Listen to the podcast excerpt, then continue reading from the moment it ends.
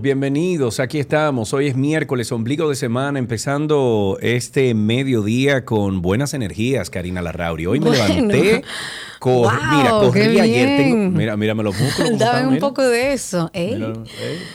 Eh, bueno, solo los que están en YouTube pueden ver el lomollero en buen dominicano ¿Viste? de Sergio ¿Viste? Carlos. Tú sabes que yo tengo, yo tengo que agradecer la genética. Yo creo que tú también eh, Sí, tienes algo de eso, pero Indiscutiblemente. porque tu papá tiene como 105 y se Cuadrito. ve como de No, 70. espérate, bájale algo. 82 y parece de 40, porque tiene más cuadrito que yo. Mami tiene 80, 81 y parece, te lo juro, tú ves a mi madre y tú dices, no, una señora de 68, casi 70 años. Exacto. Eh, y hoy estuve hablando con mi entrenador de mucho tiempo de Atlanta, de eh, Brian, y bueno, me- eh, él me estaba dando algunos tips. Como me ve que estoy activo de nuevo, me dice, Search, hazte esto, hazte lo otro, no sé qué.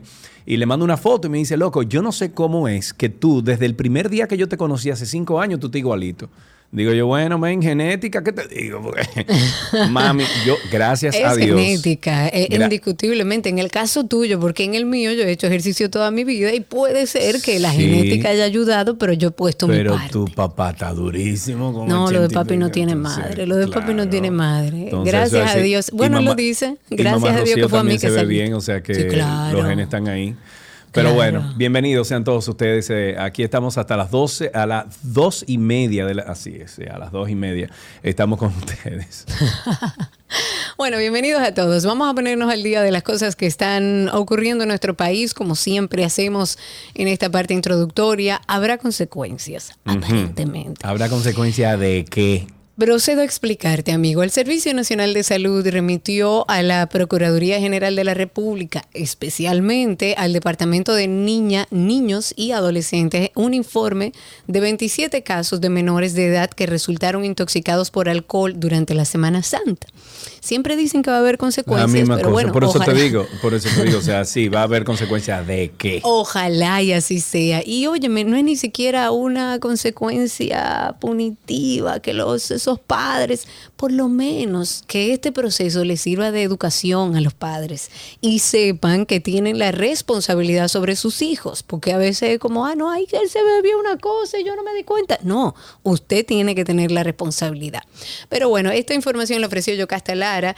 Ella es directora de hospitales del Seguro Nacional del SNS y dijo que el informe que recibió del COE indica que 10 casos fueron en adolescentes de 17 años, 5 casos en adolescentes de 16 años, 4 de 15 años, 2 de 14 años y 4 de 13 años. Y hay Oh, un Dios. niño intoxicado por alcohol de 5 años.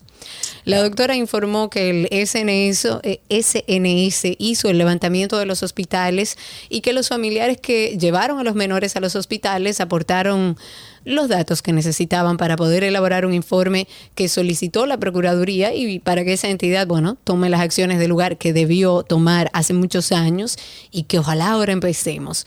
La directora de hospitales dijo que el papel del SNS es remitir el informe con todos los detalles posibles para que la Procuraduría entonces pueda accionar. Los casos reportados ocurrieron en Santiago, en Baní, en Puerto Plata, en Samaná, que no me sorprende, y en San Juan. En otro tema, tenemos que el Comité Nacional de Salarios aprobó en el día de ayer el incremento de un 20% a los empleados de zonas francas durante una reunión maratónica de varias horas. El Ministerio de Trabajo, los empresarios, los sindicalistas y el gobierno acordaron realizar el incremento de salario mínimo en dos partes. La primera se efectuará el primero de mayo con 15% y el 5% restante para abril del 2024. Con esa aplicación del 15%, los trabajadores del sector zonas francas tendrán un salario mínimo sobre los 16 mil pesos, que es más o menos 2 mil 87 pesos más que el que los trabajadores eh, de los trabajadores eh, reciben en la actualidad. Durante la reunión también se dejó establecida una comisión para el desarrollo de programas sociales para los trabajadores de las zonas francas. Recordemos que en marzo del 2023 el presidente de la Asociación Dominicana de Zonas Francas, de Zonas Francas, perdón, dijo que a nivel nacional este sector genera más de 192.291 empleos formales directos y más de la mitad son ocupados por mujeres. Eso es buena noticia. Estamos hablando Eso de es 2000, buena noticia, claro. Estamos hablando de 24 mil pesos más al año. Eh. Sí, claro. eh, algo. Pero dio el caso, señores. El Estado Dominicano, a través de la Dirección General de Bienes Nacionales, que es la. Bienes Nacionales es la entidad que depende del Ministerio de Hacienda y ha perdido un caso y debe pagar 472 millones 855 mil 675 pesos. Gracias, Cristi, por la forma en la que ha puesto el monto, porque a nosotros se nos complica. Cuando son muchos millones se nos complica, Sí, sí, no sí, llegamos hasta ahí. Bueno, eh, en este caso, por el uso de una porción de los terrenos del Estadio Olímpico Félix Sánchez, el Centro Olímpico Juan Pablo Duarte. Y según este fallo, que fue por la jueza Luisa del Carmen del Tribunal Superior Administrativo, esta entidad debe proceder al pago en favor del señor y demandante, además, José Ramón Borrell Ponce, de nacional- nacionalidad puertorriqueña, pero considerado, según el, el expediente, heredero del patrimonio de su abuela, la señora Altagracia Mercedes Pérez Saladín. La familia Borrell Ponce lo que está reclamando o lo que reclamaba, y ya hay un fallo, es 14.730 metros cuadrados que corresponden a la parcela, en este caso es la parcela número 48C, que se encuentra en el estadio y que además toca otras zonas del parque deportivo. O sea, eh, se construyó el estadio olímpico en, en- en terrenos privados, por lo menos parte. ¿Cómo era que funcionaba este país Yo antes? no ¿Funcionaba? Ah, Bueno, ¿cómo era que funcionábamos entonces? Originalmente Borrell Ponce, que es el demandante, a través de su rep- eh, representante, había pedido, eso fue el año pasado en junio, un monto de 38 mil millones, 33 mil, 33, ¿cómo es? Ya me equivoqué. Ah, bueno. 38 mil millones, bueno, casi 39 mil millones de pesos. Eh, sin embargo, nueve meses después, la jueza eh, falló a favor de los demandantes en unos terrenos cuya historia se disputa, señores, se narra y se cuenta desde la, desde la época de la dictadura de Rafael Leonidas Trujillo y aún estamos ahora en el 23 y eso no termina. No, ah, hablemos sobre las visas de los haitianos a los haitianos. La Comisión de Relaciones Exteriores del Senado rindió un informe favorable para que sea creada una comisión especial para investigar las irregularidades en este otorgamiento de visado dominicano a haitianos. La propuesta de la comisión especial es una iniciativa del Senado, eh, perdón, del senador de la provincia San Cristóbal, Franklin Rodríguez, quien dijo que es necesario investigar las irregularidades al momento de otorgar visas dominicanas en el vecino país de Haití. Este legislador por el Partido de la Fuerza del Pueblo presentó su iniciativa a mediados de diciembre del año 2022, pero durante la sesión ordinaria del día de ayer, el vicepresidente del Senado y presidente de la Comisión de Relaciones Exteriores presentaron el informe favorable ante el Pleno Senatorial con la intención de introducir la resolución en una próxima sesión, con el fin de que se conozca la propuesta y se aplique. En esta solicitud introductoria el del caso, el senador Rodríguez dijo que el objeto, o más bien el objetivo de crear esta comisión que investigue las irregularidades del visado dominicano en Haití, nace luego de que a finales de noviembre del 2022, un periódico local hiciera pública una serie de investigaciones en las cuales fueron reveladas notables irregularidades en el proceso de solicitud de otorgamiento de visados dominicanos a favor de nacionales haitianos. Yo me voy un poco más lejos y lo hablamos tú y yo, Karina, aquí. Hay que poner un límite de visas al año. Que sean 15 mil, que sean 10 mil, que sean 20 mil. Estados Unidos lo hace a cada rato con Claro, todos los países de Latinoamérica. control. Claro, mayor control. pero que ¿Quién Estados dio Unidos, esas 20 mil visas, por Estados ejemplo? Unidos y, y las, eh, eh, ¿cómo se llama esto? Y, y las, eh, los países desarrollados Dicen, aquí, mira, los dominicanos tienen 20 mil visas en el año 2023. Exacto, Fulano exacto. tiene 10 mil, fulano tiene tanto, fulano tiene tanto. Entonces nosotros aquí en República Dominicana, y que esto no se escuche como que es xenofobia, que es racismo, nada de eso. Esto se llama de una seguridad estatal, de una seguridad de gobierno, de una seguridad de una república que se tiene que cuidar ante lamentablemente un país que se ha decarrilado tanto que desde hace años nos está afectando muchísimo, sobre, todo Claro. sobre todo con el tema migratorio y tema salud. Claro. Entonces, sí, nosotros, yo soy, y, y, bueno, tú y yo estamos en sintonía con eso. Somos de los que decimos, los haitianos pueden llegar aquí a República Dominicana por Claro, la con su papel. ¿eh? legal. Exacto, hasta por el beneficio de ellos, hasta por el beneficio de ellos, para que no abusen. Porque Exacto. cuando tú estás ilegal en un país, cualquier dueño de empresa puede abusar de ti, cualquier persona que te contrata abusa de ti, porque como ilegal no representa ningún problema a nivel de derechos fundamentales. Entonces sí, estoy de acuerdo contigo, creo que debe haber un límite y que esté establecido, usted entrega 5, usted entrega 10, usted entrega, y que se repartan y se sepa quién las dio, porque ahora mismo eso es un soberano de No, no, no, que le pongan, son 15 mil, óyeme, 15 mil visas, punto. Usted quiere Y venir a República acabó. Dominicana, usted viene a. República Dominicana por la vía legal. Exacto. exacto. Incluso, incluso me voy más allá, que eh, sean algunos consulados solamente los que puedan otorgar la visa haitiana. Es- a eso me refiero, que se establezca dónde es que yo voy a colocar esas 15 mil visas para yo tener el control de quién la está dando. Claro, claro. y que- cualquier irregularidad poder dar seguimiento. claro, estoy de acuerdo. Hablemos del caso de Chantal. Evidentemente es un tema que ha conmovido mucho a la sociedad. Este y muchos casos, pero este es el más Yo creo, reciente. yo creo que más que, obviamente, la persona y, y- y Chantal tenía mucha gente que la querían y hemos visto en redes sociales, pero más que eso es, una vez más, que nos hemos dado cuenta, Karina, de que el sistema no funciona, de que... lo- Pero eso está eh, claro, y sobre sí. todo en el tema de la mujer, los protocolos no funcionan, no se aplican. Y es una tristeza porque, bueno, el resultado eh, es tan trágico como este caso de Chantal Jiménez, que ahora ha puesto a algunos fiscales evidentemente bajo es- escrutinio. Ahora la Procuraduría General de la República entrevistó al fiscal titular de Santo Domingo Este, a dos fiscales adjuntas, todo esto en torno al caso de Chantal Jiménez. Hay un magistrado de nombre Eduard López y las fiscales, en este caso adjuntas, Nancy Abreu y Altagracia Brache Gómez, que fueron ya entrevistados por el inspector general del Ministerio Público. Esta entrevista, por ejemplo, al fiscal Eduard, eh, Eduard López, eh, que él es el encargado de la unidad de atención y prevención de la violencia de género intrafamiliar y sexual de esa jurisdicción, y Brache Gómez, de esa unidad también, bueno, duraron en, ese encuentro, en esa entrevista, alrededor de una hora eh, aproximadamente, y con esta pesquisa la Procuraduría General lo que busca es determinar si se violaron, o sea, si realmente se violaron las instrucciones generales y lo que existe como, entre comillas, protocolo para la prevención y persecución de estos casos de violencia de género. La investigación también busca conocer por qué se desestimó la querella interpuesta por Chantal Jiménez en contra de su verdugo, porque esa querella lo que esa querella fue lo que motivó a la fiscal adjunta Altagracia Brache Gómez a que solicitara orden de protección a favor de Chantal y eso sucedió el 5 de Sí. abril pasado ante un tribunal de esa jurisdicción.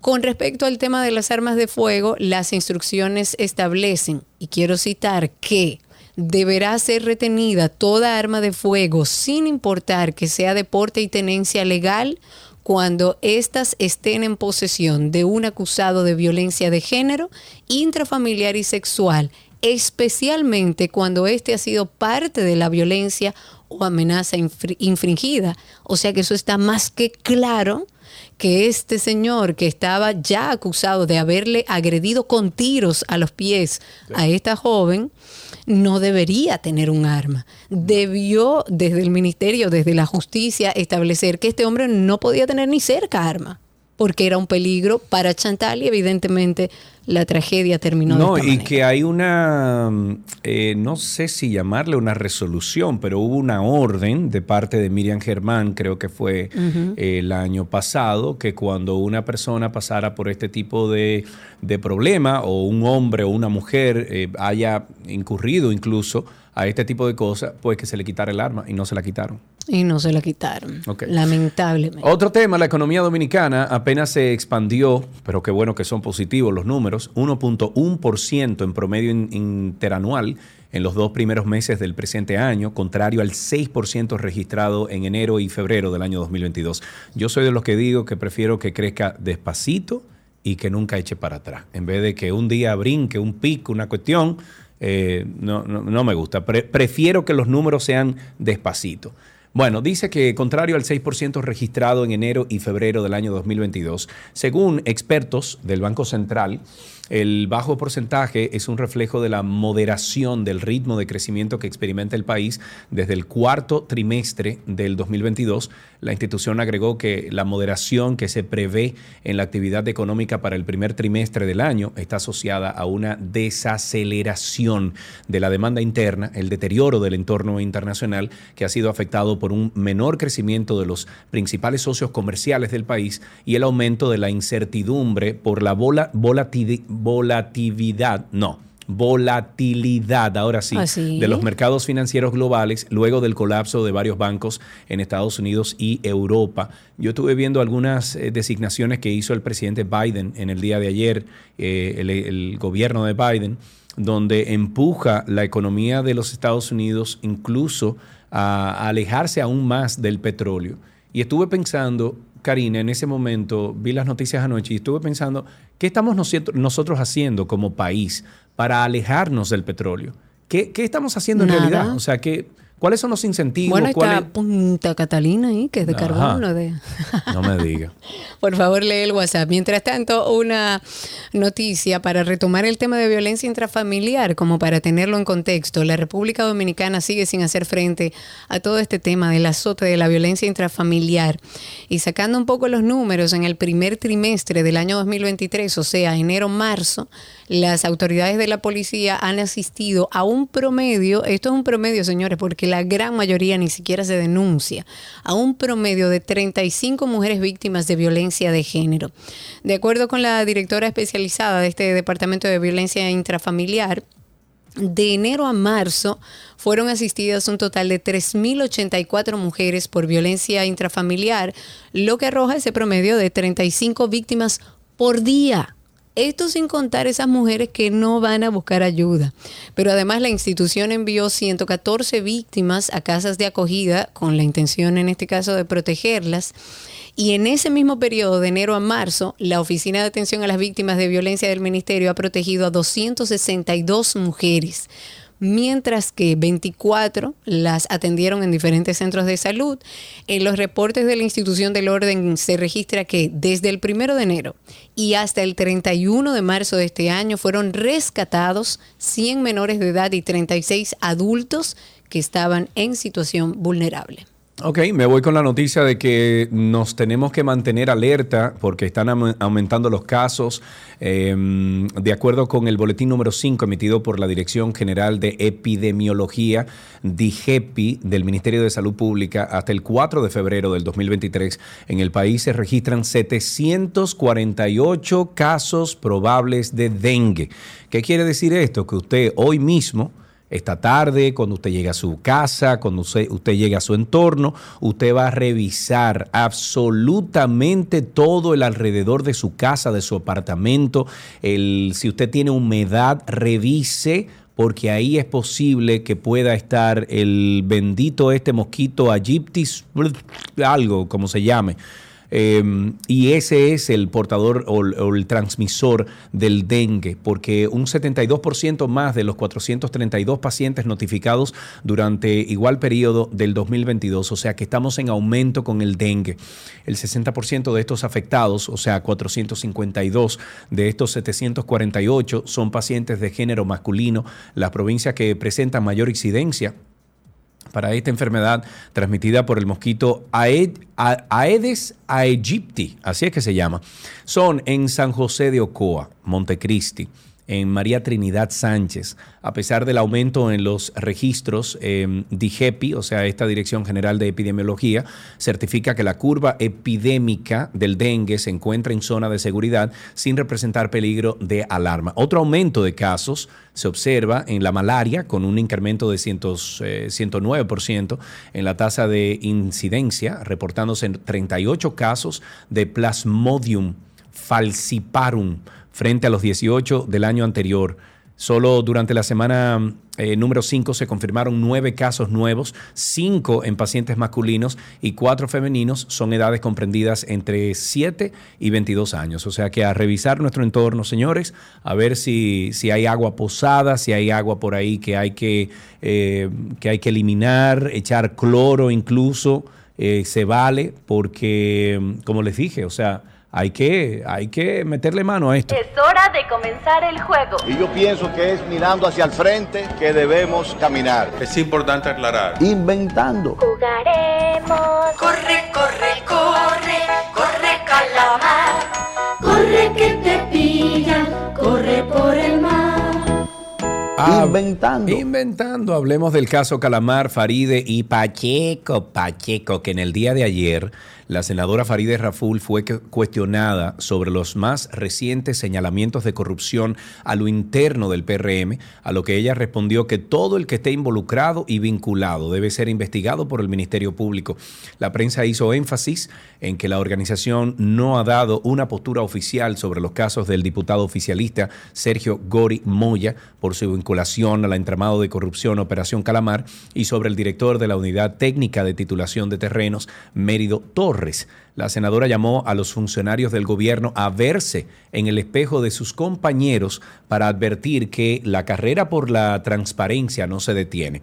Ayer comentábamos que el presidente de la Cámara de Diputados, Alfredo Pacheco, Pacheco dijo que el Ministerio Público pidió a esa entidad legislativa diversas informaciones del diputado Sergio Gori Moya por su vinculación al entramado de corrupción Operación Calamar. Es hora de comenzar el juego. Y yo pienso que es mirando hacia el frente que debemos caminar. Es importante aclarar. Inventando. Jugaremos. Corre, corre, corre, corre calamar. Corre que te pillan, corre por el mar. Inventando. Todo, lo que quieres está en 12 y 2.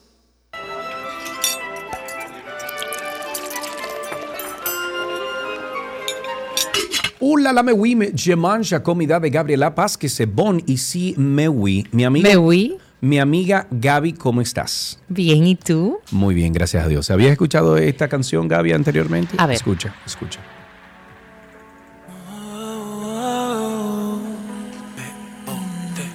Con solo un par de notas. No. No, Ah, bueno, eso, eso fue ayer. Hicimos Eso- una entrevista lindísima a eso no lo ponen en la 91. o sea Break Out the Crazy. Sí, así es. Cuéntame, amiga, ¿qué tenemos para el día de hoy? Eh, pero haciendo paréntesis a las canciones, ayer pusiste una preciosa, le pusiste a Karina. Ah, yo sé cuál es esa. Mírala aquí, mírala aquí, mírala aquí. Espérate, espérate, espérate. Mírala aquí, esta, esta.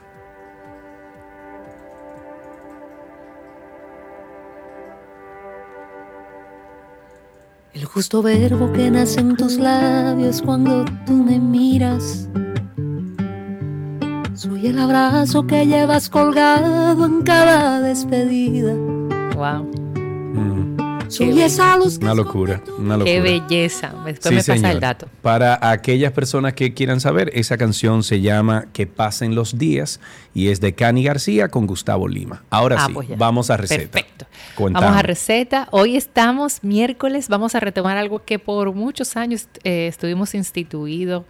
El miércoles dulce, gracias a nuestra queridísima dulce amiga Yadira Pimentel en aquellos tiempos, ¿te acuerdas, Sergio, de cabina, Ujú, de la claro. 91? qué momentos, qué tiempos.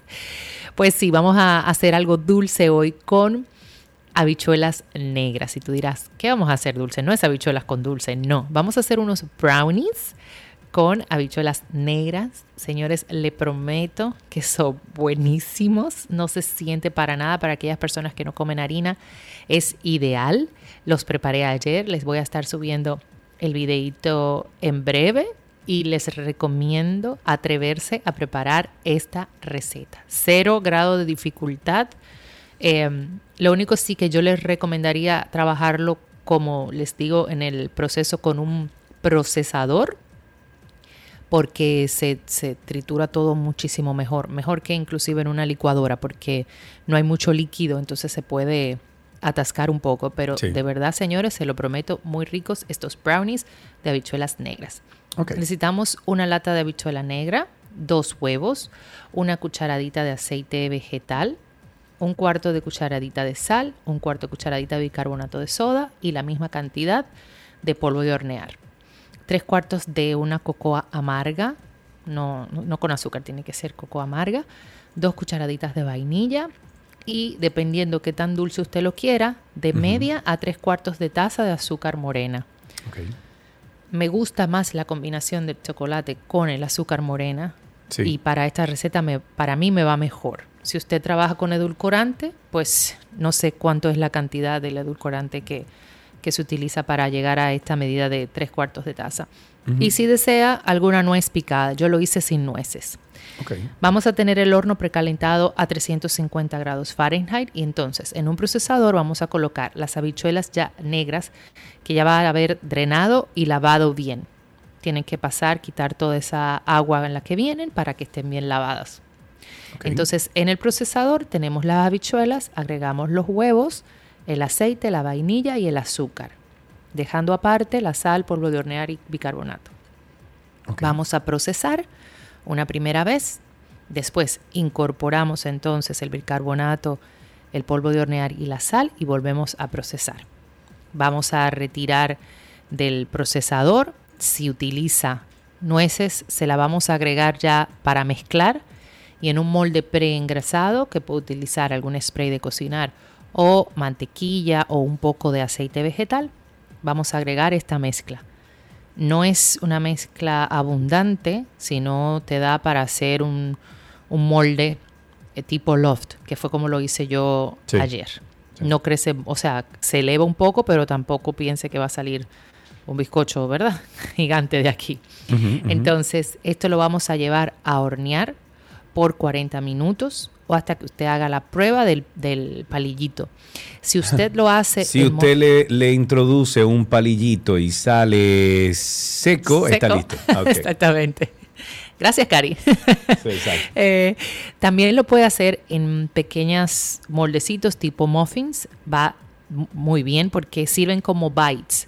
Eh, nos sirve como Bocadillo. Tú puedes hacer como merienda, como una... Sí, como un algunas bocadillo. veces, como un bocadillo, sí, pero yo no sé si a ti te pasa a veces, Sergio, y esto lo pudiéramos poner en el cafecito, de que tomarte un café con un, algo dulce al lado, aunque tú no le pongas azúcar, hace que el café inclusive sepa mejor. Sí, mejor. Ahorita estaba yo reunido con una persona y me decía, tú tienes que probar un café, pero te lo tienes que tomar con un jalao al lado. Digo, ¿Cómo?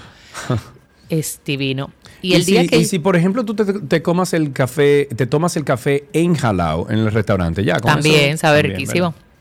Wow. ok, seguimos. Dale. Valga la cuña, valga la cuña. Sí, por supuesto, eso de la familia. Eh, bueno, entonces, obvio, sí. Entonces, eh, un saludo a mi querida amiga Noemi, por allá en Jalao. Mira, Esa es la chef. La chef, sí. Ey, ey, esa Ey, sí. esa Sí, es un, aparte de dura, es un encanto de persona. Sí, sí, claro. Bueno, entonces eh, vas, lo puedes servir como en moldecitos y te sirve como ese, ese matarte la ansiedad de algo dulce, porque va súper bien. Inclusive también lo puedes hacer para hacérselo de merienda a los niños en moldecitos pequeños que, que pueden llevar. Y entonces luego que sale del horno, eh, en caso de que lo hagas en moldes más pequeños, te va a tardar entre 15 a 20 minutos, siempre haciendo la prueba del palillito. Vas a, re- a retirar del, del horno, vas a dejar refrescar y vas a desmoldar. Señores, se lo prometo. Les, sí les recomiendo que si quieren darle un plus, pueden ponerlo calentito. eh, en buen dominicano, pimpearlo con algo, con un dulce de leche, con crema, con nueces, con lo que quiera, pero así solito, inclusive en cubitos, con un cafecito al lado o buena compañía, o saben que ustedes solitos así, Sí. voilà. Voilà. Ahí tiene la receta. ¿Cuándo la subes? Bueno, estoy terminando de editar el video, así que eh, más o menos como una y media. Estén atentos que voy a estar subiendo este Ya. video. Acá, yo no te mandé un. Sí, sí, sí. Ok, bueno. Estoy en pues habla proceso él. de. Habla con él, habla con él. Muy bien. Eh, ¿Dónde conseguimos entonces eh, los potes mágicos? Bueno, pues si están en Santo Domingo pueden pasar por todas las sucursales de Butcher Shop, incluyendo también la de Punta Cana. Eh, están disponibles en La Placita, en Carnicó, en Tienda Chinol, en Sonoma, en City Market, en Especias RD, eh, en Casadicha, que la, que la van a encontrar allí, bellísimo ese, ese espacio. Eh, pueden escribirnos a través de nuestra cuenta, Voila RD, para que se lo podemos hacer llegar a cualquier punto de- del país. Eh, también están en Santiago, en Azalea y en el Centro León. Aquí en La Romana estamos en Boala Café Marché. En Constanza nos van a encontrar en Mauros y en Jarabacoa en J, en CBJ. En Erpaítan. Lo, lo- Bueno, queremos, queremos, queremos que así sea. Eh, pero ya saben que pueden entrar a través de Voila RD. Cuando tú llegues a. Walmart, tú entonces, por, por los tantos años que tenemos juntos, tú me das un 1%. Un Claro, por ciento bueno, si hay al- algún, eh, algún um, ¿cómo se dice? ¿El qué? Alguien que quiera invertir, Ajá. estoy abierta a Ah, todas mira. oh, opciones. Ah, mira, me gusta eso. Muy bien, bueno, pues Gaby, muchísimas gracias como siempre. Besotes. Un beso para vos. Ahí estuvo Gaby Reginato con nosotros con la receta del día. Si ustedes quieren eh, ver estas recetas, Gaby, eh, gabriela.reginato en Instagram y arroba 12 y 2 y también 12 y 2.com. Hasta aquí la receta en 12 y 2.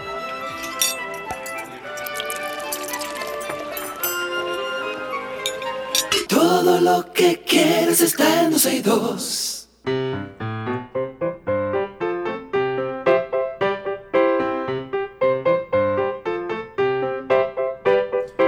Ahora sí, entonces tenemos a un niño aquí en la línea. Déjame ver, tenemos a Rafael en la línea. Recuerden que este es el espacio de los niños donde llaman y eh, se comunican con nosotros. Ahí tenemos a Rafael. Buenas tardes. Rafael, ¿cómo estás? Buenas tardes, bien, ¿y usted? Muy bien, gracias a Dios. Eh, trátame de tú, Rafael. Trátame de tú. Así como yo te hablo a ti, tú me hablas a mí. ¿De acuerdo? De acuerdo. De acuerdo. ¿Qué edad tú tienes? ¿Cuántos años? Nueve años. Nueve años. ¿Y estás en qué colegio, amigo? Colegio Mi Pequeño Jardín. Ok. ¿Te gusta ir al colegio, Rafael? Sí. ¿Qué es lo que más disfrutas de ir al colegio? Compartir con mis compañeros y poner atención en la clase. Ah, pero muy bien. ¿Y cuál es la, la materia eh, favorita tuya? Matemáticas. Matemáticas. ¿Y la operación matemática favorita tuya cuál es? Multiplicación. Uy, ese es difícil para mí. Amigo, ¿tú tienes algún, no sé, chiste, poema, una can- algo que tú quieras compartir con nosotros al aire? Una adivinanza. Una adivinanza. Ok, vamos arriba entonces. Una adivinanza, tírala. ¿Cuál es? Es, pe- es pequeño como un ratón, pero grande como un- pero protege la casa como un león. ¿Qué es? El perro. No, ¿Y qué es? el candado. Está bien eso. Mira, Rafael, ¿te puedo entonces eh, hacer o, o preguntar una, una adivinanza para ti? Sí. ¿Qué es grande y redondo y a veces se come con pan? ¿Qué es grande y redondo y a veces se come con pan? Nunca me La lo he bola comido. de con- queso. ¿El qué? La bola de queso. No, di- bueno, dice aquí que la manzana. Yo nunca me he comido la manzana con pan, pero dice que se puede comer con pan. ¿Tú te la has comido, Cristi? ¿Nunca? ¿Una manzana con pan? No.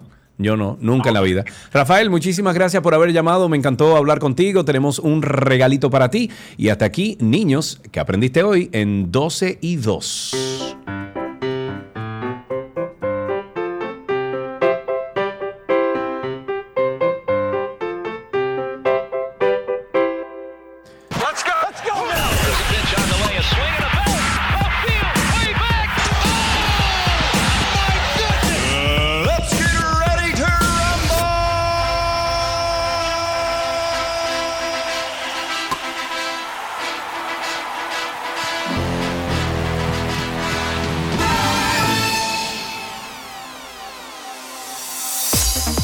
Estamos en deportes en 12 y 2, arrancamos con béisbol. Andrew Heaney empató el récord de la Liga Americana, ponchando a nueve bateadores consecutivos.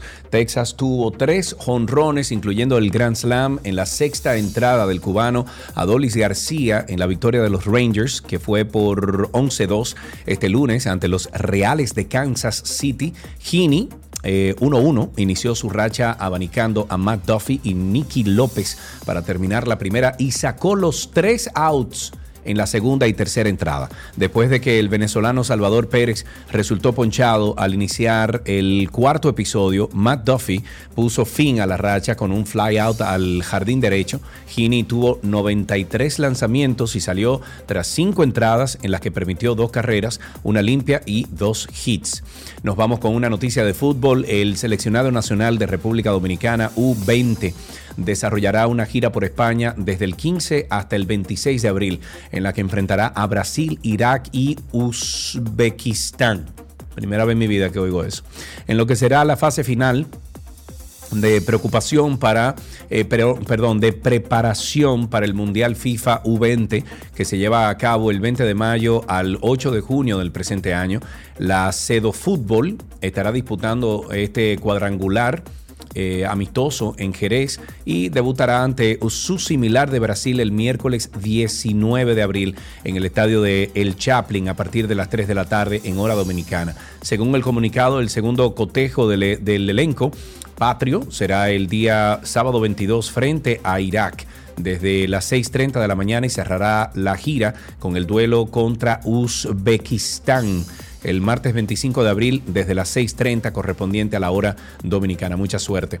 En básquetbol, unos tenis que llevó en el 1998 la estrella del baloncesto Michael Jordan para una final de la NBA durante su última temporada con Chicago Bulls se vendieron este martes en una subasta de Sotheby's en Nueva York por un precio récord de hmm, 2 millones de euros. Wow. Los Air Jordan número 8 de color negro y rojo, firmadas en tinta plateada por el deportista estadounidense, se convirtieron hoy en las zapatillas, o sea, en los tenis más caros de toda la historia. Eso informó la casa de subastas en un comunicado. El furor por los recuerdos de Jordan se reflejó también a finales del año pasado cuando una camiseta que llevó también en la misma final de esta NBA se vendió por 10.1 millones, marcando el récord mundial para cualquier objeto deportivo usado. En otra noticia, y esta de Fórmula 1, el piloto dominicano Jimmy Gibre competirá el próximo fin de semana en la segunda carrera del campeonato Porsche Cup North America que se celebra en el circuito de Long Beach. Las prácticas y la clasificación se efectuarán este viernes. La primera carrera será a las 5 de la tarde, mientras que el domingo arrancará a partir de las 4.20 de la tarde, compitiendo en pista con la categoría de IndyCars. Este fin de semana será la primera vez que Gibre competirá en un circuito de 3.17 kilómetros en pista, con un total de 11 curvas. La carrera Cup tiene 8 fechas para un total de 18, donde el piloto dominicano comparti- compartirá pista junto a la Fórmula 1 en el mismo Grand Prix y también en la última temporada de Austin, Texas. Felicidades para él y mucha, mucha suerte. Un piloto con, bueno, con, con todas las de ganar. Fútbol, el Real Mad- Madrid contempló su tercer y último entrenamiento previo a la disputa de la, de la ida de los cuartos de final de la Liga de Campeones. Antes eh, el Chelsea con toda la plantilla a disposición de Carlo Ancelotti, salvo el francés Ferland Mendy. Con el regreso al grupo de Mariano Díaz, Ancelotti tan solo contará con una baja para el enfrentamiento ante el Chelsea, el primer capítulo de los cuartos de final que se resuelven en seis días. Es la del lateral izquierdo Ferland Mendy, que prosigue con el plan de recuperación de su rotura muscular, que aún la mantendrá en torno eh, a tres semanas alejado de los terrenos de juego. Y para finalizar, tenis, Novak Djokovic is back. El tenista serbio volvió a competir después de más de un mes de inactividad y lo hizo como lo de costumbre con un triunfo en la arcilla del Abierto de Monte Carlo, torneo que conquistó en el 2013 y 2015. Este serbio necesitó trabajar durante más de una hora y media para deshacerse del ruso Iván Gak ah, Gakov, creo, eh, por 7-6, 6-2. Djokovic estuvo ausente en Miami eh, y también en Indian Wells por no estar inoculado contra el COVID-19. Firmó en el Principado de Mónaco el primer triunfo de la temporada en torneos M1000 lejos de su mejor nivel, pero con sus destellos de siempre. Eliminó al ruso que accedió al cuad- cuadro principal a través de la clasificación y dejó atrás a Mackenzie McDonald's en la primera ronda para sumar su primera victoria ATP. Con esto finalizamos estas noticias del mundo deportivo en 12 y 2.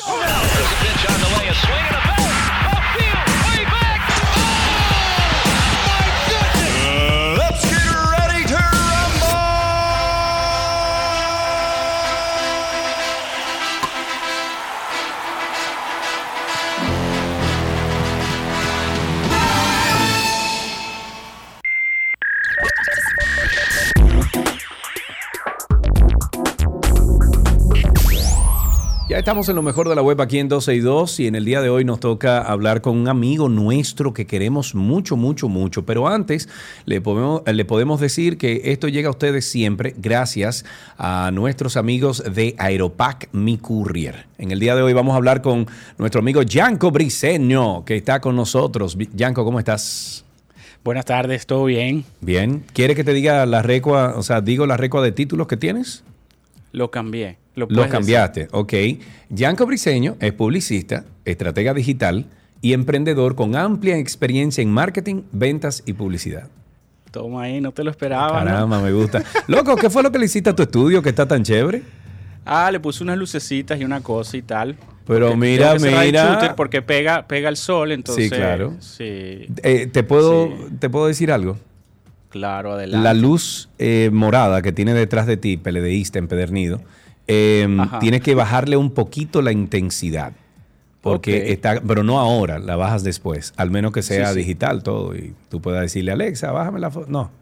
No, todavía No. no. está programado para eso. Ok, muy bien. Bueno, pues Yanko, en el día de hoy ha traído el tema de Barbie logra conversación, alcance e impacto gratis. ¿De qué hablas? Mira, vamos a hablar del tema de Barbie. Que rodó Yo la mucho semana por pasada internet. vi loco a todo el mundazo, subí una foto de Barbie. Yo decía, pero no saben que eso es publicidad gratis que le están dando. Claro, pero bueno, claro. hablemos. Para mí fue una decisión muy apresurada por parte de Barbie, ¿ok? Y ya vamos a ir desarrollando el tema desde mi punto de vista, tomando en cuenta que faltan más o menos 100 días para que se estrene la película en el Reino Unido, ¿no? Entonces, ¿crea expectativa? Puede ser que cree expectativa. ¿Venderá lo que esperan gracias a esta activación? Eso sí, no lo sé.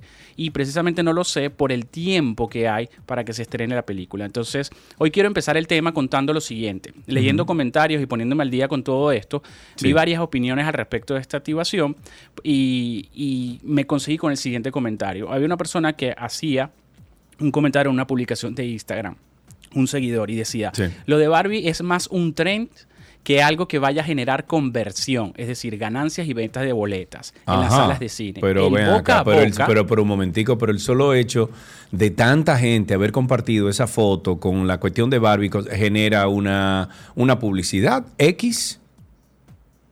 Sí, publicidad, pero no necesariamente eso se reflejó en ventas de muñecas. Bueno, mi vida, no, pero en venta de, de muñeca no, pero a lo mejor alguien que dice, ok, déjame ir a ver la película porque eh, está Margot Robbie, está el otro, que sí, ok, déjame ir a ver la película, por lo menos en conversión de película entonces. Claro, es que eso es lo que no sabemos, porque faltan 100 días para la película. Si tú me dices que el, fin, de, Ah, que el ya. fin de semana era el estreno de la película, Ya, ya, ya, ah, entiendo. ok, generaste un pico.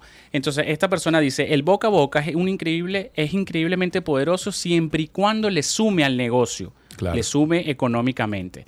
Eh, si no, será solo alcance e impacto. Y ojo, que eso también está bien, que lo vamos a desarrollar en el tema. Si el objetivo era generar alcance e impacto, Pues estuvo chulísima la campaña. Entonces estoy de acuerdo en parte con este comentario, puesto que me parece que, pero sí me sigue pareciendo una acción extremadamente precipitada por parte de la gente de la película. Crea expectativa, es lo que tú acabas de decir. Puede ser que cree expectativa, pero recuérdate de algo, Sergio. Si tú me creas una expectativa hoy, 100 días antes de la película, viviendo en una época en donde vivimos en la época del microondas y de la inmediatez y de que hoy sale una noticia y mañana se le monta una encima y ya se le olvidó, ¿sabes? Entonces es, es- es delicado, ¿no? Entonces Habría que hacerse preguntas referente a esta campaña. ¿Tendría que reforzar la campaña antes del estreno de la película? Quizás tienen que volver a reactivar la campaña. Pero entonces quiero dejar algo claro para todos nuestros oyentes, que es que es algo muy importante. Volverte trending topic no te va a hacer rico ni famoso. ¿ok? Ok. Eh, no necesariamente vas a vender más y te traerá beneficios económicos para tu negocio, marca o producto si te haces trending topic. Porque seguramente... Bueno, pero, mucho- pero espérate, porque hay gente que ha monetizado ese trending, ese estar en ese trending. Te doy un ejemplo. El chico que hizo el video durante la pandemia, que estaba montando skateboard y salió bebiéndose un- una bebida, no sé cuál fue la bebida. Loco, a ese tigre le dieron carro, le dieron una casa, él salió en un anuncio, o sea, ese tigre monetizó el trend. Ocean Spray, un Ocean Spray, gracias, Chiqui. Eh, pues sí, ese tipo monetizó y, y- le fue bien.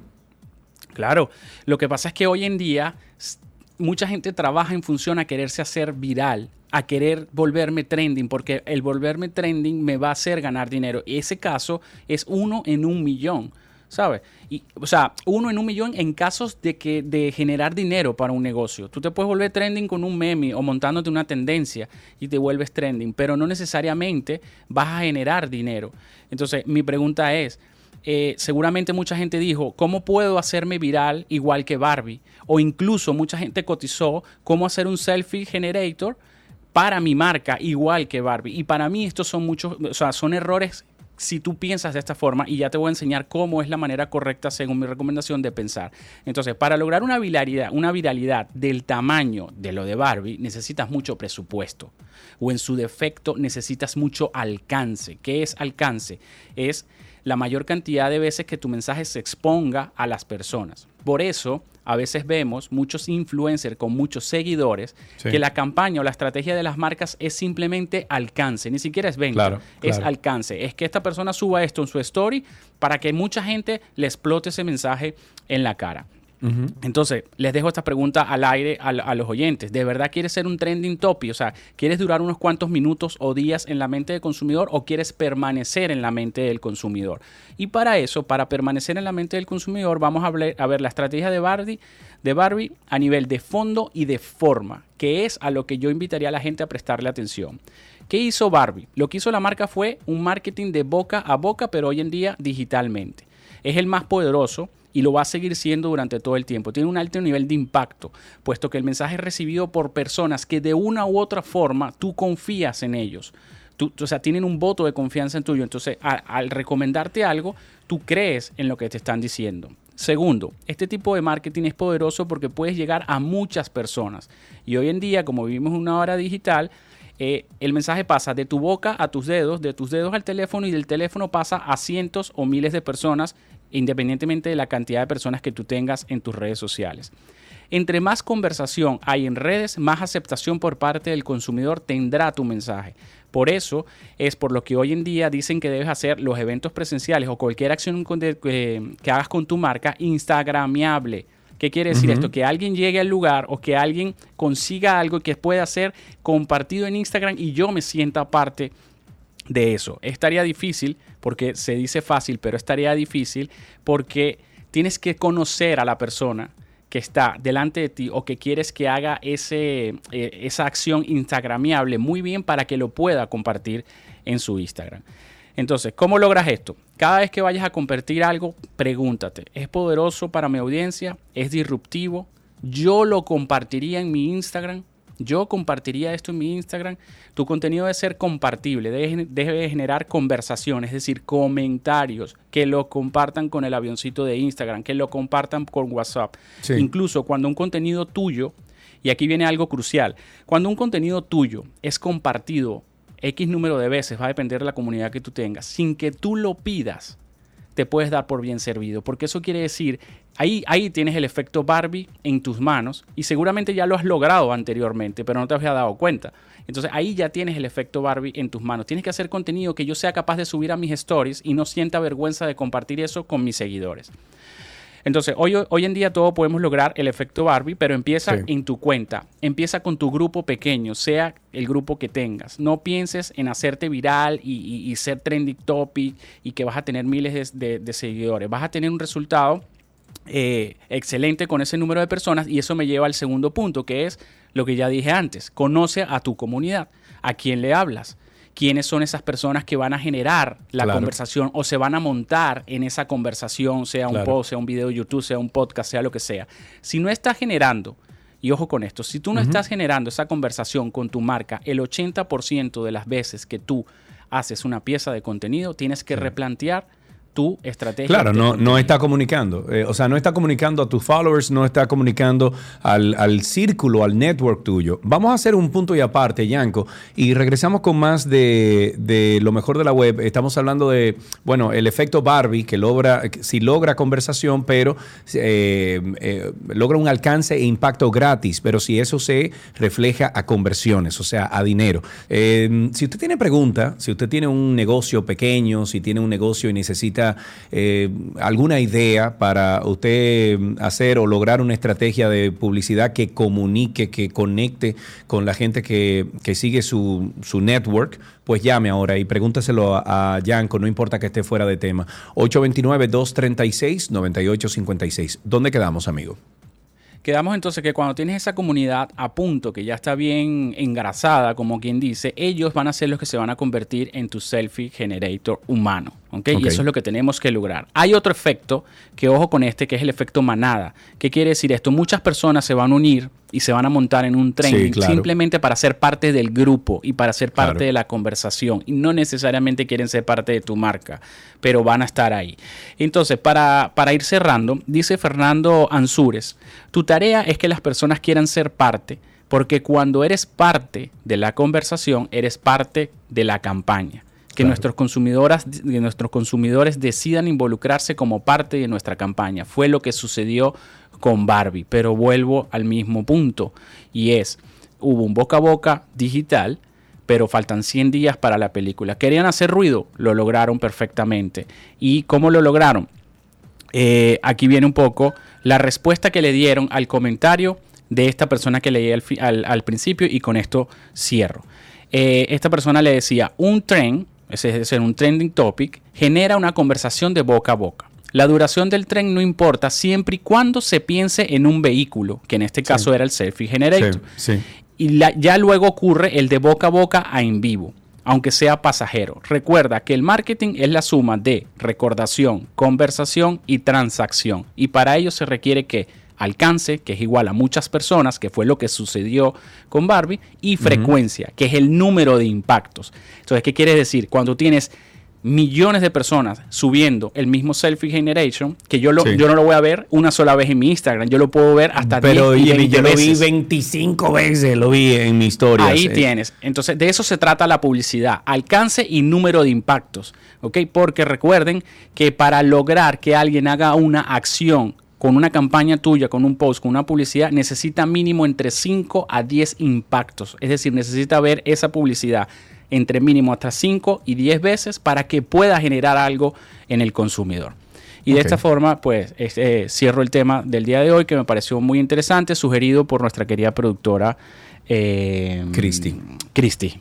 Excelente. Bueno, pues si ustedes tienen preguntas eh, en el futuro sobre estos temas de marketing, de publicidad, si usted tiene, si usted necesita mm, idear una campaña de estrategia de marketing, lo pueden hacer con Yanko. Usted puede contactarlo en arroba Gianco con G, Gianco Briceno, arroba Gianco Briceno.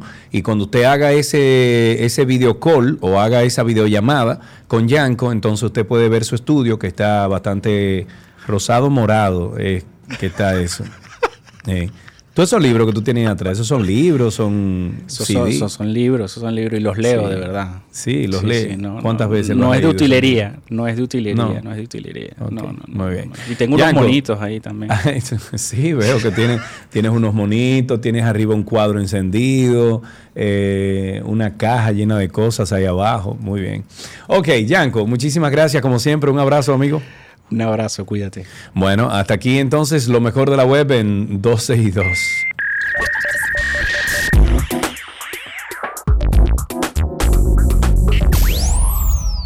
Todo lo que quieres está en 12 y 2.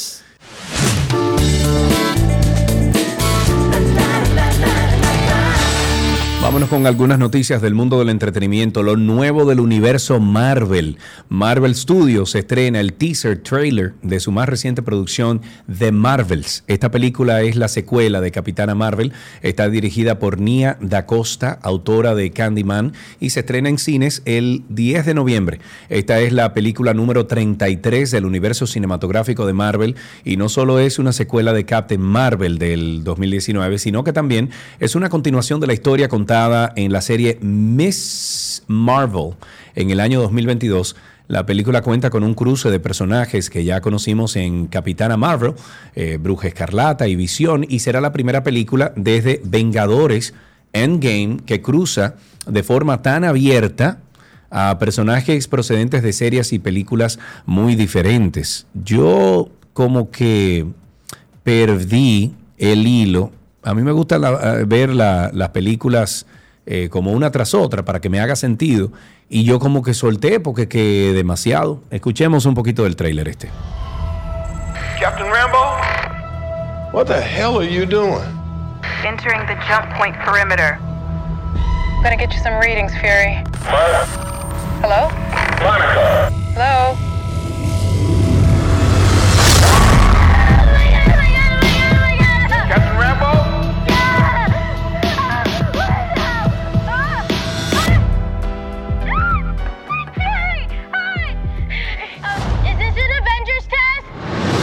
Where's Captain Rambo?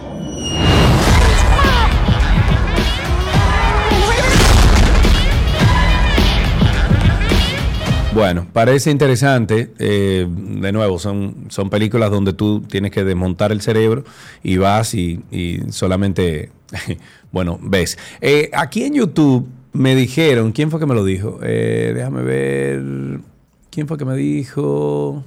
Josefina. Josefina fue que dijo, no, fue Joana. Déjame ver, ¿fue Josefina o Joana?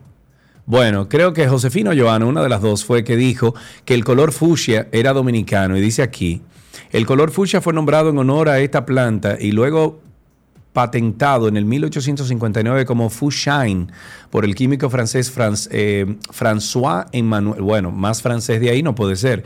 Ese mismo año, Dice, ese mismo año fue cambiado a Magenta para celebrar la victoria del ejército francés en la batalla de Magenta del 4 de junio del, mil- del 1859 del frente ítalo-francés con Austria. En el modelo de color RGB, siglas en inglés de rojo, verde y azul, fuchsia y magenta son el mismo color, una mezcla de rojo y azul. En impresión hay más variaciones entre fucsia y magenta o magenta y fucsia es más púrpura. Ok, cuando veas el color fucsia, recuerda que nació en montañas de República Dominicana. Eso no lo sabía. Esta flor, la fucsia tripfila, es endémica de la española, o sea, de aquí, común en las zonas altas como Sierra de Bauruco y Cordillera Central, es comúnmente conocida como cocari- cocaria. ¡Wow! No sabía que el fuchsia era dominicano. Seguimos con entretenimiento. La banda británica Coldplay presentará en cines de todo el mundo su concierto en Argentina correspondiente a la gira mundial Music of the Spheres. Esto fue filmado en el estadio River Plate eh, de Buenos Aires a finales del año pasado. Durante las 10 actuaciones, la proyección se realizó pensando en los seguidores de todo el mundo para que tengan la oportunidad de disfrutar del espectáculo en vivo. El material audiovisual del concierto tendrá sonido remezclado, remasterizado y edición en los efectos visuales y fue filmado con más de 30 cámaras, drones de carreras y técnicas de filmación 360. La producción estuvo a cargo del, eh, a de, a cargo, perdón, del director Paul Dugdale, ganador de un BAFTA y nominado a un Grammy. La presentación cinematográfica también incluirá un cortometraje exclusivo entre bastidores con entrevistas inéditas a la banda. En otro tema, Harry Styles dijo, no gracias. El director de La Sirenita de Disney dijo que Harry Styles rechazó un papel en el live action debido a que el cantante buscaba películas más oscuras. Según este director de película, inicialmente el equipo se le acercó a Harry Styles para que presentara un casting para el papel del príncipe Eric en la nueva versión del clásico infantil protagonizado por el cantante o por la cantante Hale Berry o no, Hale Bailey. Sin embargo, el ex One Direction dijo que no le interesaba formar parte de ese tipo de películas. Los papeles recientes de Styles incluyen la película de romance My Policeman y el thriller psicológico Don't Worry Darling del año pasado, el director de la película dijo que no le molestó que el artista rechazara la oferta que le hicieron, pues él entiende que para muchos músicos jóvenes como Harry, eh, que están tratando de abrirse camino, es mejor no tomar personajes de películas musicales. Y esa fue precisamente la excusa con la que Harry Styles dijo que no. Realmente estaba buscando hacer algo que no fuera del género musical para que se viera el esfuerzo y mis habilidades como actor. Cierro cita. El cantante de Twisted Sister, Dee Snyder, dijo en una entrevista que la banda volverá a reunirse en el 2024. Eso sí, el músico reconoce que la banda solo tocará en mítines políticos para reivindicar y reclamar el significado y el valor de su clásico 1984, We're Not Gonna Take It.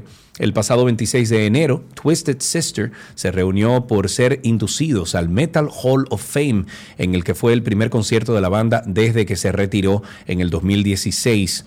Ahora en una nueva entrevista el cantante ha dicho que la banda volvería el año que viene para apoyar las causas políticas que ellos crean justas. Miren, yo no sabía que mm, em, esto, este tema fue escrito porque ellos no estaban en contra de algún movimiento político. Eh, recuerdo muy bien la canción, por Dios. Es un clásico. Pass the carrots, please. May I be excused, please?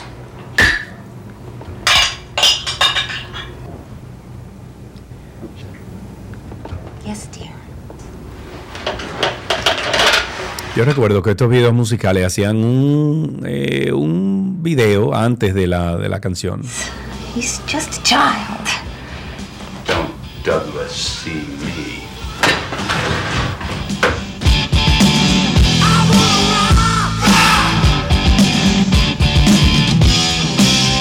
Pero un video musical que había. Do you understand?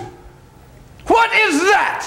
A twisted sister pin on your uniform? What kind of a man are you? You're worthless and weak. Wow, yo tenía años, décadas que no veía esto.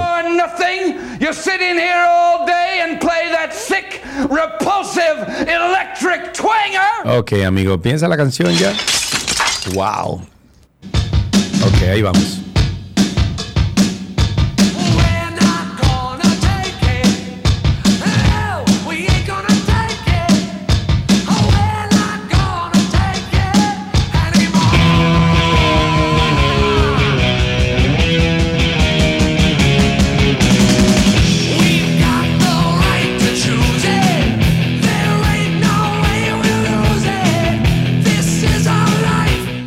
En otra información, El Muerto, el nuevo spin-off de Spider-Man protagonizado por Bad Bunny, hace honor a su título y se encuentra efectivamente en punto muerto. Y ha sido el propio artista quien ha asegurado que el proyecto que está desarrollando Sony Pictures, que estará dirigido por Jonas Cuarón o Jonas, Jonás Cuarón, está paralizado y llegará a los cines más tarde de lo previsto.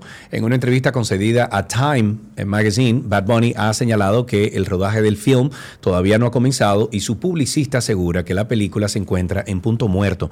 Esto hace prácticamente imposible cumplir con los plazos establecidos que fijaban su fecha de estreno para el 12 de enero del año 2024. Es posible que este retraso haya sido intencionado por parte de Sony para reelaborar sus planes de futuro y el calendario de estrenos de Spider-Verse. Apenas un mes después de la fecha fijada para el estreno de El Muerto, tiene previsto ver la luz otro spin-off del Hombre Araña, Madame Web se llama, protagonizado por Dakota Johnson y Sidney Sweeney, el cual ya ha incluido su rodaje. Bueno, dice aquí que ya basta desde hace semanas. Ariana Grande estuvo en tendencia en redes sociales debido a que se viralizaron algunas imágenes de la famosa en donde se podía apreciar un drástico cambio físico debido a su aparente pérdida de peso. Así que las constantes críticas la intérprete de éxitos como Side by Side, Bang Bang, Thank You, Next, rompió el silencio de su cuenta en su cuenta de TikTok y no solo lamentó todos los comentarios que los usuarios han realizado sobre su persona, sino que se tomó el tiempo de explicar los motivos por los que se ve diferente a lo acostumbrado. Y dice, y estoy citando, Em, no hago esto a menudo, no me gusta y no soy buena en eso, pero solo quería abordar sus preocupaciones sobre mi cuerpo y hablar un poco sobre lo que significa ser una persona que está constantemente expuesta. Ya basta. La artista dijo que a veces la forma en la que una persona se ve no dice por completo cómo se encuentra realmente y dijo que hay muchas maneras diferentes de lucir saludable y hermosa. Y con esto finalizamos estas noticias del mundo del entretenimiento sin antes invitarles a que sean parte de nuestro Karina y Sergio After Dark. Y hoy Karina Larrauri tenemos un tema que va a llegar yo creo que a lo más profundo de nuestro ser. A cualquier persona que esté padeciendo lo que Sergio y yo padecemos hace bastante tiempo. Falta de sueño, señores. Porque entendemos que es que el sueño es necesario para vivir. Es una función vital. Es necesaria para que todo el organismo y todos nuestros órganos funcionen correctamente. Podemos colapsar, señores, si no nos preocupamos por algo que es esencial y se lo digo con conocimiento de causa. Hay que descansar. Para que emocionalmente estemos bien, para que cognitivamente estemos bien, podamos tomar decisiones, para que nuestro sistema inmunitario funcione. Las hormonas se descabalan cuando dormimos mal. Karina y Sergio, After Dark. Todo lo que quieres está en 262.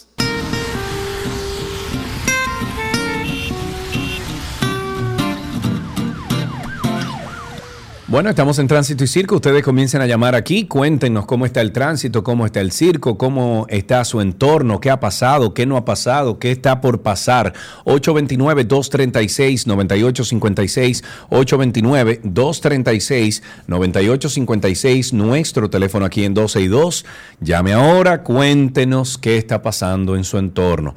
Hablemos de un poquito de contaminación sónica con el objetivo de adecu- adecuar las leyes y normas que tocan la contaminación sónica a los entornos y realidades actuales de la República Dominicana, las autoridades buscan modificar la normativa ambiental sobre protección contra el ruido, un instrumento esencial para atacar esta problem- problemática que perjudica la calidad de vida de los ciudadanos, yo creo que en todo el país.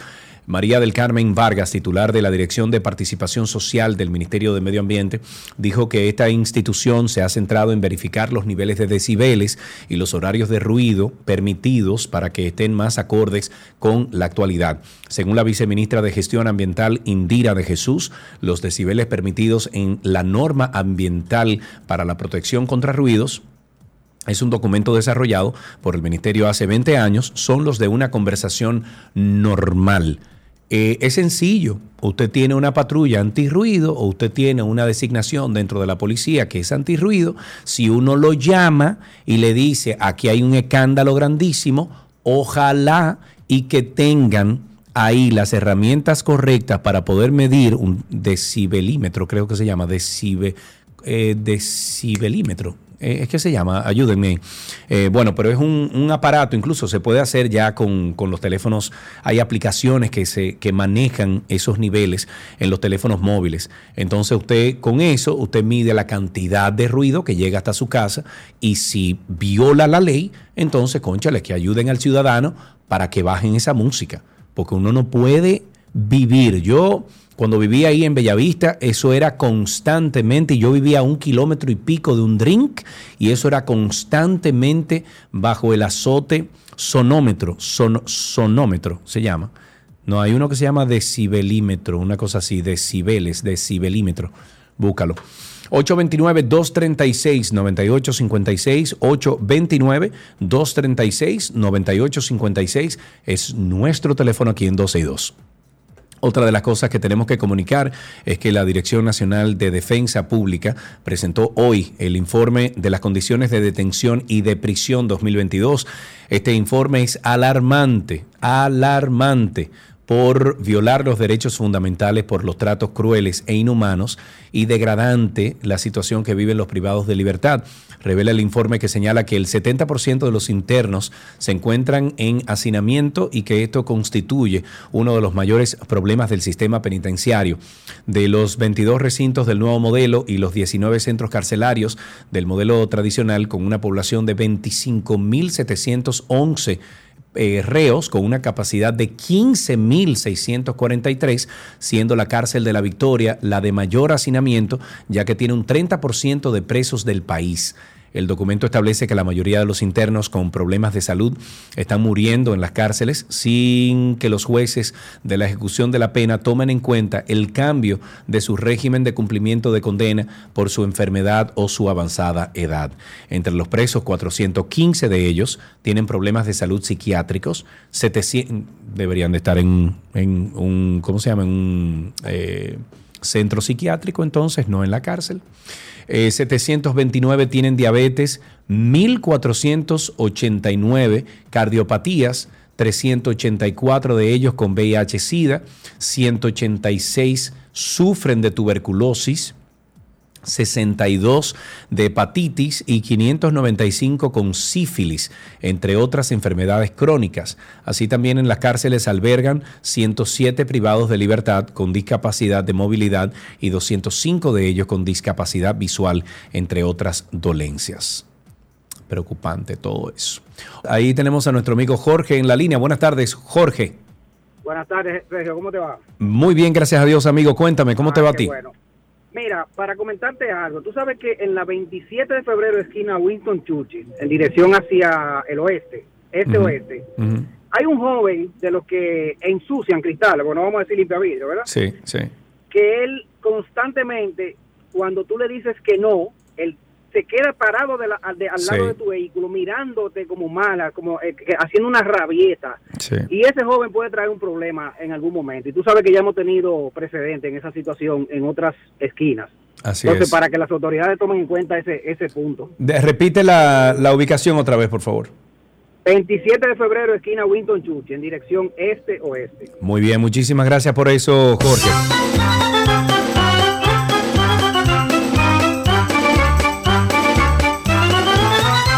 829-236-9856. 829-236-9856 es nuestro teléfono aquí en 12 y 2. Moverán algunas paradas de transporte urbano.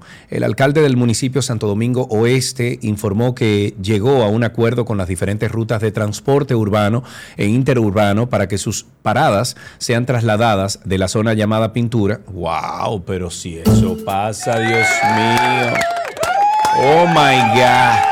Que comprende la intersección de la prolongación 27 de febrero con la avenida Isabel Aguiar, eh, Andújar ex- explicó que el objetivo de esta medida es desarrabalizar pintura y viabilizar el tránsito en esa zona. El alcalde dijo que las rutas de transporte urbano deberán despachar a sus choferes desde el Parque Recreativo Santo Domingo Oeste, mejor conocido como Parque de las, de las 6 de noviembre, y aclaró que estas decisiones ya fueron conversadas y aceptadas por los, transportistas y que en dos semanas deberán, inst- eh, deberán eh, ser instalados en la nueva parada. Dos semanas, tan rápido así. Bueno, vamos, vamos a ver si funciona. Ahí está Edinson en la línea. Buenas tardes. Eh, buenas tardes, Sergio. ¿Qué Mi amigo, cuénteme.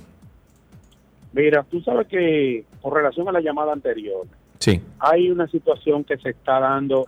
Tú sabes que el puente Juan Bosch tiene un contraflujo que va en sentido oeste-este. correcto, correcto. Por O sea, ese, ese carril que está destinado solamente para, o sea, un solo carril que se devuelve en, en el que va en vía contraria.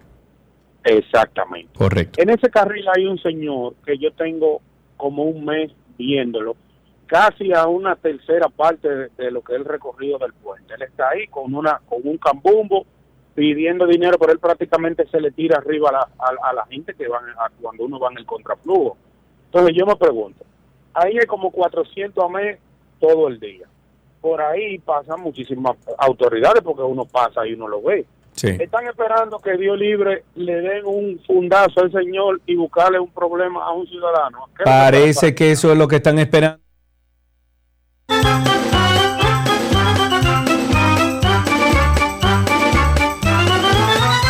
Tenemos otra llamada, ahí está Freddy en la línea. Buenas tardes, Freddy, cuéntanos. Buenas tardes, Sergio. Adelante. Ese joven que están reportando ahí en la Chulchi con 27. Sí. Yo soy chofer de carro público, yo soy Uber, vamos a decir. Eh, Ese joven una vez me hizo coger un pique a mí tan grande. Yo soy una persona pasiva, yo no, no soy de ¿Por qué? ni nada. Porque le digo que no, que no me limpie el cristal. Entonces el pana coge su esponja llena de, de su lavaza, todo sucia, me la rucia el carro. Oye, yo me desmonté con un bate. Que si no me caigo yo el pana, yo estuviera preso ahora mismo. Oh, Dios las mío. autoridades no hacen nada. Nada, nada, nada. Oh, my God. Bueno, a cuidarse, amigo. Eso es lo que hay que hacer.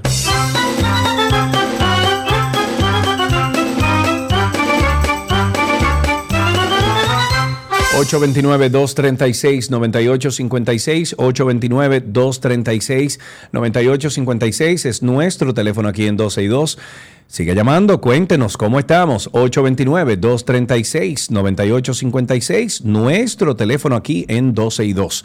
Los peajes de Semana Santa, las 16 estaciones de peaje que abarcan la red vial del país, recaudaron un monto de 146 millones de pesos durante el periodo de Semana Santa 2023, correspondiente entre el lunes 3 al domingo 9 de abril, según informaciones ofrecidas por el Fideicomiso RD Vial. Según estas informaciones compartidas por RD Vial, las recaudaciones serán destinadas al mantenimiento de las vías y educación vial. Asimismo, los datos de la institución arrojan que el saldo positivo generado por el asueto de la Semana Santa de la Semana Mayor fue debido a un tráfico por los eh, peajes de 1.480.202 vehículos. Estas cifras no representan el paso único de un eh, medio de transporte, puesto que en algunos casos un vehículo puede transitar varias veces o varias estaciones en el mismo periodo o repetir el trayecto en una de estas. Esto indicó la entidad. Ojalá y que ese dinero llegue donde tiene que llegar. Ahí hay una persona responsable al frente de RD Vial y confiamos en él. Ahí tenemos dos llamaditas. Tenemos a Jimmy primero. Buenas tardes, Jimmy. Adelante. Sergio, ¿qué tal? Buenas tardes. Todo bajo control, Jimmy. Cuéntanos. Mira, tengo dos cosas importantes que decir. A ver.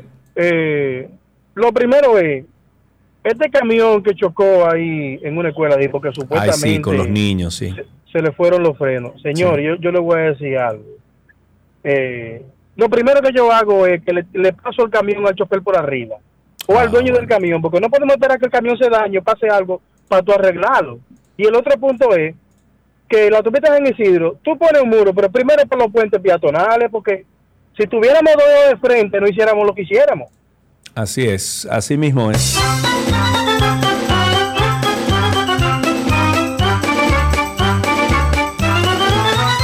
Tenemos a Zacarías en la línea. Buenas tardes, Zacarías, adelante. Bien, hermano, buenas tardes, señor Carlos, ¿cómo te sientes? Tranquilo. Todo bajo control, amigo. Cuéntanos. Tú sabes que te hablo desde la región sur, Baní específicamente. Eh, óyeme, es penoso eh, tener que informarnos sobre accidentes como el que acaba de reportar el joven ahora, sucedido ayer. Pero tengo un llamado para todos los padres del país, señores. Fíjense, hay padres que trabajan al igual que las madres. Entonces dejan sus niños con una tía, con la abuela, y buscan un motoconcho, un bendito motoconcho, para no decir otra cosa. Eh, el motoconcho lo monta adelante, la pasola o el motor. Pero óyeme, van a una velocidad que, eso- que esos niños corren el riesgo de, de finalizar su vida en cualquier momento. Sí, entonces eh, debemos tener conciencia, señores. Los hijos no son comprados, son creados por la divina gracia de Dios. Entonces, vamos a querer los niños, señores. Así no se puede, por Dios.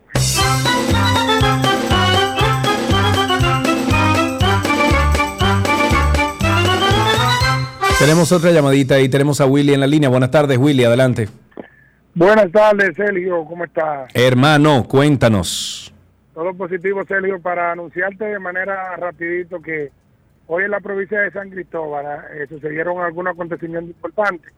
Lo primero es que la movilidad estudiantil, algunos de los distritos de esta provincia pues han sido incluidos y Sí. ya le fue entregada a las Y, y está funcionando eso, verdaderamente, Willy. Sí, sí, sí, realmente sí, están nombrando los choferes, pero lo importante de este nombramiento es los auxiliares que están nombrando, o sea, eh, personas técnicas que saben bregar con niños y que sobre todo están tratando de que la seguridad no sea un mito dentro de ese autobús, que se mantenga el orden y que si alguna persona quiere intervenir eh, de manera inadecuada, también las personas, los auxiliares que están ahí de los conductores, puedan tener control de lo que está pasando en cualquier situación en favor de los estudiantes eh, que llevan eh, Claro. transitando.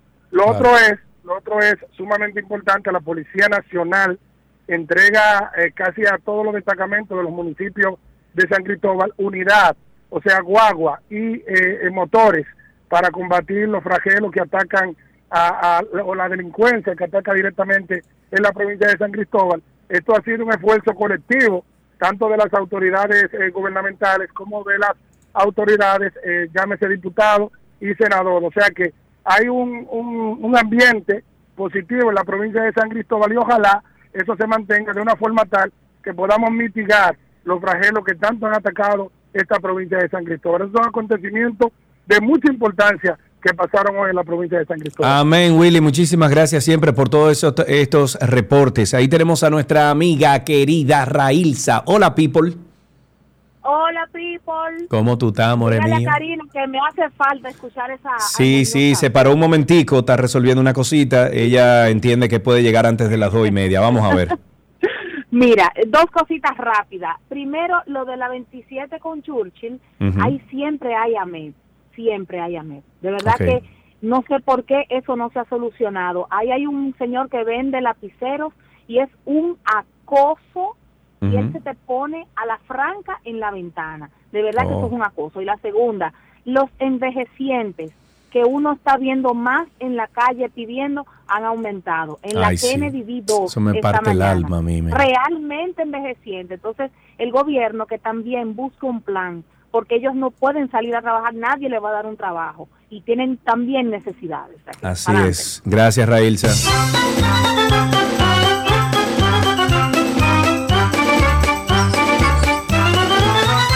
Seguimos con Tania, está en la línea. Hola, Tania, cuéntanos.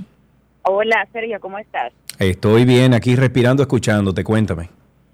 Bueno, eh, mi denuncia es, yo vivo en el sector de Gascue y desde hace varios días, tal vez semanas, en la avenida Independencia, esquina Socorro Sánchez, eh, los dos semáforos que están ahí no están funcionando. ¿Qué pasa? Fíjate que ahí está el colegio Babeque, que está del lado a la derecha, en, en la esquina Independencia con Socorro, y del otro lado no solamente se parquean en la calle, sino también que hay otro colegio del lado izquierdo, que es el colegio Ergos. Sí. Entonces, tú te puedes imaginar, quienes vivimos No, por ahí, un lío, transitamos por ahí, no, lío. un lío no. Sea, yo acabo de salir ahora mismo y tengo que durar prácticamente más de media hora para poder salir de mi casa, de mi parqueo. Entonces, para colmo te digo, eh, el- hay personas, padres, yo también soy madre, y voy camino a buscar a mi hija al colegio, pero algunos padres nos volvemos locos, entonces no, yo que vivo ahí tengo que salir a la calle, pero no me quieren dejar salir con el caos que tienen. Claro.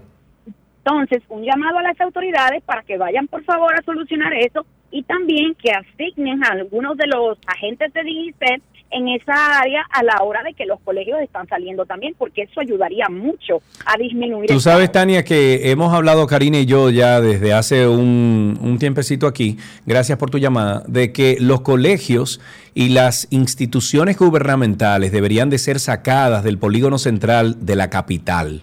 O sea, dejar solamente la parte residencial y la parte comercial en algunos lugares, pero colegios y la parte gubernamental, todas esas oficinas que están regadas en el Santo Domingo, o sea, en, el, en el polígono central, sacarlas y hacer algún tipo, en el caso de, de- del gobierno es más fácil, porque tú puedes tomar una, una, una porción de terreno y hacer unos edificios ahí, que cada ministerio tenga un edificio, bueno, no sé, algo, sacarlo del polígono central. En el caso de los colegios, es darle un plan a los colegios actuales de 10 años y decir, miren, de aquí a 10 años ustedes tienen que sacar sus, sus instituciones de donde ustedes están y eh, comenzar a sanear el tráfico y el tránsito en la ciudad capital, porque si no, esto lo único que va a hacer es convertirse en algo peor.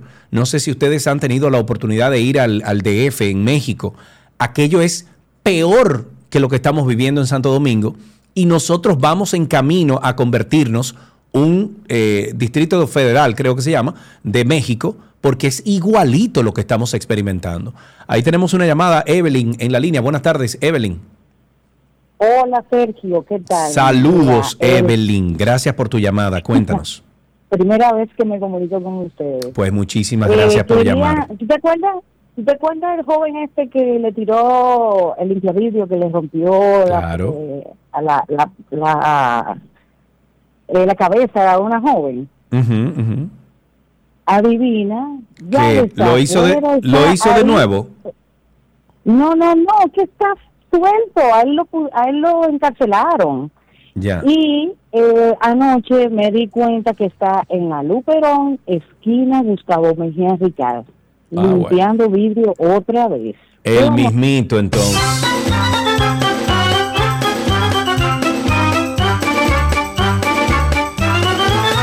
829-236-9856. 829-236-9856. La Cámara de Diputados de la República Dominicana aprobó en segunda lectura el proyecto de ley que designa como el no- con el nombre de Freddy Veras Goico la avenida hípica del municipio de Santo Domingo Este. Esta iniciativa que procura reconocer los aportes del fenecido humorista, productor de televisión y filántropo. Se trata de una propuesta del diputado del Congreso Nacional, perdón, Heriberto De la Fuerza del Pueblo, representante de la provincia de Santo Domingo, la cual fue enviada al Senado para que sea sancionada en ese órgano legislativo. Ojalá sea así, Freddy se lo merece, eso y mucho más. Tenemos también el ministro de Medio Ambiente, Miguel Seara Hatton, que dijo que es un disparate afirmar que la ley de agua busca privatizar el líquido. A través de su cuenta de Twitter, Hatton cuestionó en qué parte de la propuesta de ley se establece que las propiedades públicas de ríos, lagos, eh, lagunas, entre otros, serán transferidas a un ente privado. La pieza tiene como objetivo la regulación del dominio público hídrico, así como la pre- preservación de su calidad y calidad eh, y cantidad, perdón, para lograr el desarrollo sustentable de la nación. Al inicio del mes de abril, en la Red Socioambiental Nacional denunció que la ley busca concesionar y enajenar este bien público inembargable, mientras que el padre Rogelio Cruz enfatizó que la peor desgracia que le puede ocurrir a la República Dominicana es la privatización del agua, no a la ley del agua. Ya la ley está en el Congreso y la maldición más grande que nos puede caer es si privatizan el agua, porque el agua es un derecho de todo el mundazo. Por tanto, el pleito no es por petróleo, el pleito es por agua. Así dice la información. 829-236-9856, 829-236-9856 es el teléfono aquí en 12 y 2. El senador por la provincia de San Cristóbal, Franklin Rodríguez, ha propuesto este martes una medida que según él podría ser un gran avance en la lucha contra la violencia de género en la República Dominicana. Él sugirió la colocación de grilletes electrónicos para aquellos agresores que hayan intentado contra la vida de sus parejas o las amenacen. La iniciativa del senador llega tras conocer que casi el 90% de los feminicidios tienen órdenes de alejamiento que lamentablemente no siempre son respetadas. Según Rodríguez, ni la autoridad ni la víctima se enteran de que el agresor está a poca distancia, lo que hace que la medida de alejamiento pierda su efectividad. Ante esta realidad, el senador de la Fuerza del Pueblo propone una revisión de la orden de alejamiento para incluir algún dispositivo que permita monitorear la ubicación del agresor.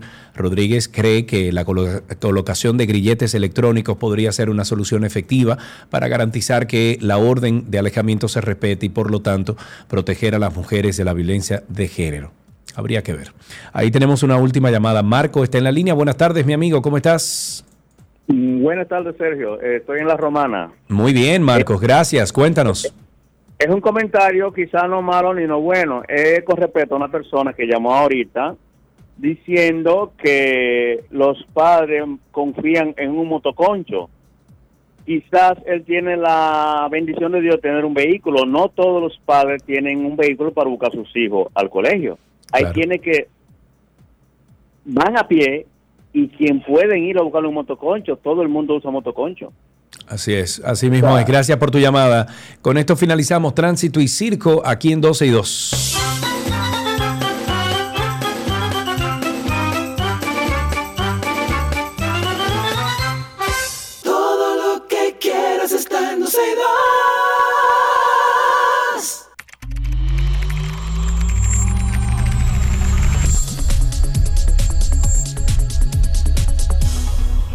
Estamos en artículos tecnológicos y de inmediato les damos la bienvenida a nuestro amigo Víctor Prieto de Punto Mac, que es lo que Vic.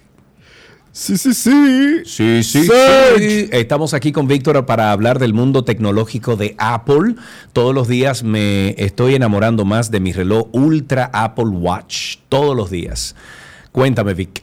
Bueno, tenemos esta semana una grata sorpresa y es que la, la gente de, de bueno, que no diremos la gente, sería la, ex, la viuda o la que fue esposa de Steve Jobs, Lauren Pavo, junto con Tim Cook y con el, el- el antiguo compañero de Steve Jobs eh, pues de- en diseño, Johnny Ive, pues acaban de publicar la, un libro que, que, bueno, que vamos a decir que recopila pues muchas eh, de las eh, conversaciones privadas que tuvo Steve Jobs a, a través de emails y demás, em, en un libro que se llama Crea algo maravilloso, un libro que lo pueden descargar gratuitamente, está en todas las plataformas, en, la de iBooks, eh, funciona maravillosamente, y la verdad es que estuve hojeando el, el libro y me da mucha nostalgia y ver correos que, que la verdad es que ver cómo Steve Jobs pensaba, eh, es muy fácil de entenderlo a través de correos, porque eh, si hay algo que tú haces sinceramente es escribir un correo.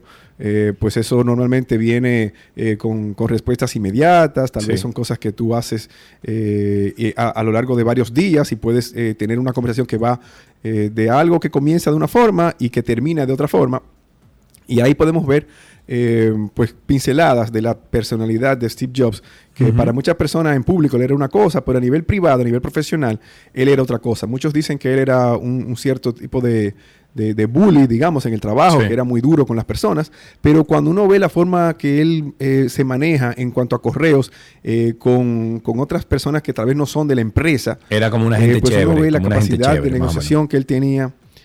Bueno, y que, y que tenía una capacidad de negociación muy alta y tenemos que entender de dónde él venía y dan un muy buen prólogo eh, de, de dónde él viene, cosas que él mismo dijo en, en otras en- en- entrevistas que ya conocemos Sí. eh, y lo recopilan todo ahí. O sea que pásense por ese website, se llama el Steve Jobs Archive, eh, búsquenlo así en internet, le va a salir fácilmente y ahí tienen ese libro que fue lanzado hace, bueno, ayer. Eh, y la verdad es que todo el mundo que, que sigue eh, Apple de alguna forma, pues le va a interesar leerlo. Son 200 y pico de páginas Sí. eh, con fotos que sea no que había visto fácil. yo antes, por, por ejemplo. Y, y da, un, da un buen insight a cómo era la personalidad de Steve Jobs eh, de otra forma que no fue la, la forma en que tal vez pusieron en su, en su bi- autobiografía, que fue escrita Ok. eh, por Walter Isaacson a través de entrevistas que tuvieron con él. Eh, o sea que algo bueno para, para todos los Mac lovers. Ok, 829-236-9856 es nuestro teléfono aquí en 12 y 2. Estamos hablando con Víctor Prieto de Punto Max. Si usted tiene alguna pregunta de cómo resolver algún problema, si le está pasando algo a su teléfono celular, a su iPhone, a su Apple Watch o cualquier eh, producto de Apple, usted puede llamar al aire y así entonces nos ayudamos todos. Usted plantea eh, su problema y Víctor hará lo posible por contestar. ¿Qué otra cosa tenemos, Vic? Te- tenemos también que ha salido el rumor de que ya está en producción el MacBook Air de 15 pulgadas. Y es novedoso porque el MacBook Air siempre ha venido de un solo tamaño. Bueno, vino en 11 pulgadas por unos, por unos años, pero 11 pulgadas eh, aparentaba ser muy pequeño. Y en tecnología la verdad que nos hemos acostumbrado a que las pantallas deben de ser grandes para que tengan mayor espacio, para uno eh, pues colgar aplicaciones, eh, ventanas, eh, todo cuadrarlo de una manera pues más eh, cómoda. Eh, yo soy todavía de las que de las personas que todavía tienen su casa de las de 11 pulgadas porque a mí siempre me ha gustado la miniaturización de la tecnología y me ha caído ¿Que muy bien tener esa laptop qué? que desde 2014 la tenemos. La tenemos todavía en mi casa, mi esposa la utiliza, es la MacBook Air de 11 pulgadas, Ok. pero Apple la descontinuó en el 2015 y ahora pues parece que van a lanzar una, pues en vez de irse de 13 pulgadas hacia abajo, vamos a tener la de 13 pulgadas y la de 15 pulgadas. Aparenta ser que ya está en producción eh, con, un, con un rumorado lanzamiento para WWDC ahora en junio y sería la primera vez que la MacBook Air, pues un equipo que tiene por característica que es ligero, liviano, ¿verdad? Finito, pero que no había venido en una pantalla grande y parece que las personas han estado pidiendo este equipo porque quieren algo, pues tal vez no tan costoso, pero sí de pantalla grande. Sabemos que el Apple fabrica la MacBook Pro de 16 pulgadas, hubo una antes de 15, y hubo una de 17 también hace tiempo, pero en, en cuestiones de, de costo, el precio de, la, de, las Pro grandes, pues normalmente es el más costoso de la línea. Entonces, tener algo intermedio, más económico, pero también de pantalla más grande, puede ser que sea eh, pues algo codiciado por los usuarios. Y se, se cree que va a tener mucho éxito este equipo, porque yo tengo muchas personas que durante años me han dicho, pero ¿por qué Apple no lanza un Air eh, de más tamaño? O sea que tal vez tengan esto, tal vez obviamente con el procesador de la M2 que ya tenemos, pero se habla tal, tal vez de que podría tener un procesador más potente. No creo que tal vez sea un M2 Pro, pero quién sabe si Apple lanza un intermedio Vic. para que sea un poquitito más rápido ya que tiene más Tenemos una llamadita aquí, tenemos a Natán en la línea. Buenas tardes, Natán, adelante. Sí, buenas tardes, Carlos. Sí. Gracias por la oportunidad. Yo- Claro que sí, amigo. Cuéntele ahí a Víctor que usted quiere resolver. Yo quería hacerle una pregunta. Eh, según el último serie de la Apple, ¿se van a quedar hasta el 6 ¿La serie de qué? de Apple, de, de, de, Apple Watch, del, del reloj? No, pero ya vamos por la 8. Yo tengo incluso, eh, creo que el Ultra es 8, ¿no? Normalmente se está cambiando la serie cada año eh, y este año tuvimos pues el, el 8 y un, vamos a ponerle, si le, quieres, si le queremos poner un número, le podemos poner hasta digamos 9, porque el Ultra es una versión pues más, vamos a decir, más robusta, más grande, eh, con más funciones que las series eh, regulares. Eh, o sea que yo diría que todos los años uno puede esperar una versión renovada. Eh, con algunas cosas mejores, siempre eh, están añadiendo algo y en los próximos años puede ser que se añadan pues más sensores eh, médicos, que es donde Apple está concentrando la importancia del Apple Watch. Eh, obviamente también hay algo de deportes, eh, sabemos que es muy eh, utilizado para, para todo lo que tiene que ver con ejercicios y el Ultra pues se, se apega más al, inclusive al montañismo, a la vida de, de- de- de- obviamente del campamento, de, de ir a la naturaleza y todo lo demás. O sea que sí, cuenta con eso, pero obviamente hay una versión más eh, económica y con menos funciones, tal, digamos, que Sí. es la versión SE que dura un par de años normalmente. Sí, claro. Eh, porque está eh, hecha para, para los ejercicios básicos, digamos. Vamos a tomar esta llamada. Tenemos a mm, Edwin en la línea. Buenas tardes, Edwin. Adelante tu pregunta para Vic. ¿Cómo está Sergio, Víctor? ¿Cómo se siente? Muy bien, amigo. Cuéntanos. Hola, Edwin. Qué bueno. Eh, una pregunta, Víctor. Una persona que siempre ha sido Android, que siempre ha sido PC. Tú sabes que la Y respuesta va a ser que sí, ¿verdad? O sea, a Víctor tú no le puedes preguntar eso. No, no, no, no. Pero de- déjalo, déjalo. Claro, pero no ha preguntado. Mi pregunta es en la dirección. Alguien que quiera migrar, ¿verdad? Ese ecosistema de, de, de iPhone, de Apple y de todo eso. ¿Cuál sería los primeros pasos que le fueran recomendando? ¿Qué tipo de equipo inicialmente pudiera ir adquiriendo? Y, y todo eso en esa dirección. Bueno, un teléfono primero, Víctor, ¿verdad que sí? Mira, eh, lo- yo diría que obviamente el equipo que va a ser el centro de esa experiencia Apple normalmente es el iPhone. Y hay de todo tipo. La verdad es que Apple ha- ha- ha- se ha concentrado en tener ya eh, un iPhone para cada punto de precio. Desde el iPhone SE, que comienza alrededor de los 30 mil pesos, hasta ya pues eh, las versiones anteriores. Todavía existe el 12, eh, el 13 todavía está ahí. Todavía aparecen uno que otro de los Pro 13 todavía. Y las versiones nuevas de 14, que ya vienen cuatro versiones, 14, 14 Plus, 14 Pro y 14 Pro Max. Debe haber normalmente, yo, di- yo digo que como cada 3 o 4 mil pesos, desde 30 mil y pico de pesos, hay un, hay un iPhone en cada, en cada punto de precio hasta llegar a los 100 mil, 100 mil y pico de pesos, dependiendo del equipo que vayas a- a tener en mente. O sea que esos son los nuevos, pero también existen eh, equipos usados en el mercado. Te puedes acercar a nosotros para conseguir un equipo usado también. Y obviamente en la telefónica, eh, que tienen los subsidios para los iPhones, eh, pues puedes conseguir equipos desde, desde 15 mil pesos. Yo he visto eh, equipos SE modernos, el último, es- y, y- y funcionan súper bien. Yo vi también que tienen ofertas de hasta de iPhone 11 Sí, todavía, existen sí. en el mercado. Y la verdad es que si lo puedes pagar, si no lo Vamos. puedes pagar todo de un tiro, hacerlo de esta manera un poco financiado con la telefónica no es malo. El reloj esencial lo vas a Vamos. querer, el SE excelente para comenzar. Sí, que, ah, sí hay, hay dos preguntas al aire y tenemos que cerrar. O sea que termina tu comentario y vamos con estas dos preguntas, Vic. Pero sí, el iPhone de primero, eh, ya luego el Apple Watch, porque uno, todo el mundo está siendo eh, eh, cauteloso con la salud. Y bueno, la Mac, el iPad también, eh, habría que pensar. Bueno, que pásate yo- por una de nuestras tiendas y ahí te podemos orientar. Claro, claro. Eh, vamos, mira, hay dos cositas bien rápido. Eh, tenemos una llamada aquí de... mm, ¿Quién? Iván. Iván, buenas tardes. Adelante, pregunta rápida. Buenas tardes, gracias. Iván. Tengo un a- a- a- Apple Watch de serie 5 y si me ha degradado la batería los últimos tres días para acá me dura muy poco. Entonces no sé dónde revisar el nivel de rendimiento de la batería del Apple Watch y también las nuevas versiones de la Apple en Apple Watch. ¿Cuáles tienen esas aplicaciones médicas que funcionan aquí en, en República Dominicana? Ok, rapidito, Víctor, por favor, adelante. Mira, la- las versiones de, Apple Watch nuevas eh, lo que van a tener es las- el sensor de oxímetro, el de temperatura, todo eso funciona acá.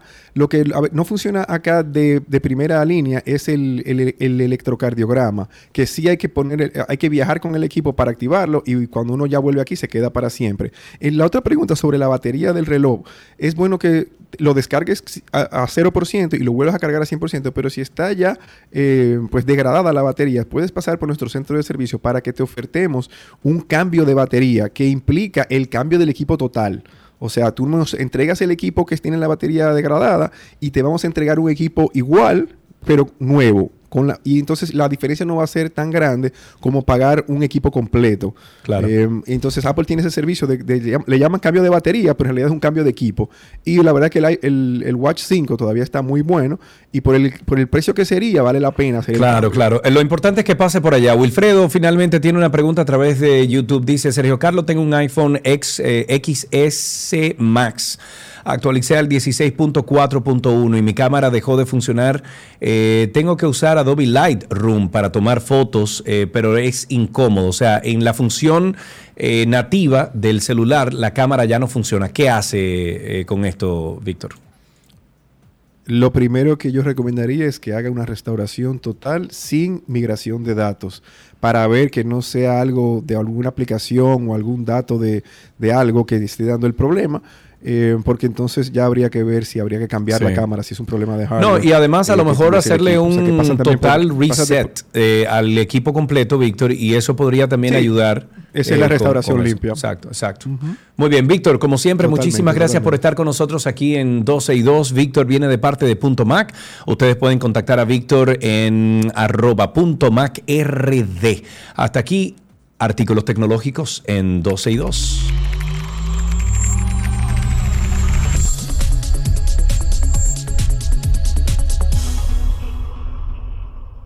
Lo que quieres está en 12 y 2.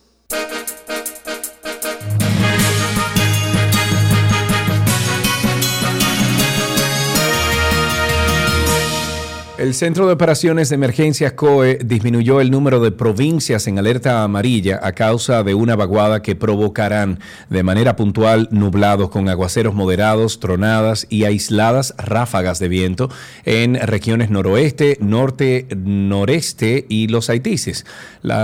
Perdón, las provincias que permanecen en alerta amarilla son Santiago, La Vega, María Trinidad Sánchez, mientras que en alerta verde está Dajabón, Santiago Rodríguez, Valverde, eh, Duarte, Monseñor Noel, Samaná, Monteplata, Puerto Plata, Espaillat, Hermanas Mirabal, Sánchez Ramírez y Atomayor. El COE exhorta a la ciudadanía a abstenerse de cruzar ríos, de cruzar arroyos, cañadas que presenten alto volumen de agua, no hacer uso de balnearios debido a la, turbiedad, o sea, lo, lo turbia que se vuelve el agua y el volumen de agua que aún mantienen. En otra noticia, la viceministra de Gestión de Destinos del Ministerio de Turismo, Patricia Mejía, y la Asociación de Vendedores de la Playa de Sosúa acordaron establecer un cronograma de trabajo que empezará a partir del próximo 25 de abril, donde se hará un encuentro en Playa Sosúa. Entre los objetivos principales de dicho encuentro están la ubicación de las plazas de los vendedores en el balneario, como además de tratar los diseños puntuales de los establecimientos, donde se harán ajustes en los locales que estarán en ese lugar. La funcionaria a su salida de la reunión señaló que hay locales de artesanía que necesitan un metraje en específico y los de restaurantes necesitan de otro tipo, diferente al diseño macro que se realizó en un inicio. Eh, la última vez que fui por Playa Sosúa, me dio hasta pena ver eh, lo desordenada que está y como lo...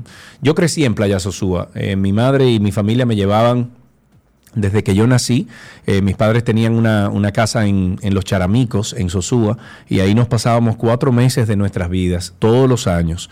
Desde que se acababa el colegio, a nosotros, a todos los hijos de, de Laura y Tito, nos mandaban para Sosúa y allá nos quedábamos hasta el último día de vacaciones, que era en septiembre 6, 4, y nos pasábamos cuatro meses. Y bueno, crecí en Playa Sosúa. Y me da una pena terrible ver lo deteriorada, lo poco organizada que está Playa Sosúa. Ojalá y que esto ayude.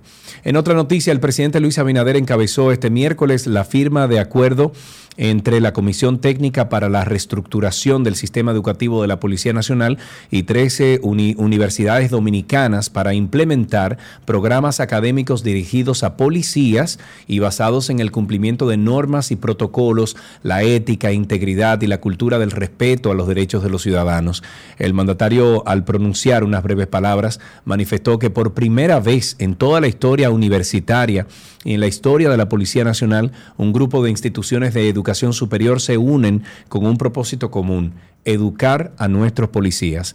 El gobernante explicó que se trata de, una, de un convenio que se suma a este proceso de transformación policial que necesita el, del concurso y del apoyo de toda la sociedad dominicana. El mandatario recordó lo expresado ante el pueblo dominicano el pasado 27 de febrero al destacar que la reforma policial es una de las más importantes que se está impulsando. En otra noticia, la Dirección Nacional de Control de Drogas y miembros del Cuerpo Especializado de Seguridad Aeroportuaria no, aeroportuaria, ahora sí, coordinados con el Ministerio Público, arrestaron en el Aeropuerto Internacional de las Américas a un extranjero, extranjero vinculado a una red que traía marihuana de Estados Unidos. Se trata del norteamericano Elliot Balling, de 63 años, quien fue arrestado mediante la orden judicial, bueno, 0106123 al llegar a la terminal de las Américas, procedente de Miami, Estados Unidos, con la detención del extranjero, suman seis los encartados en este expediente, mientras el Ministerio Público y la DNCD siguen ampliando la investigación para determinar si hay otros implicados en esta red de narcotráfico internacional.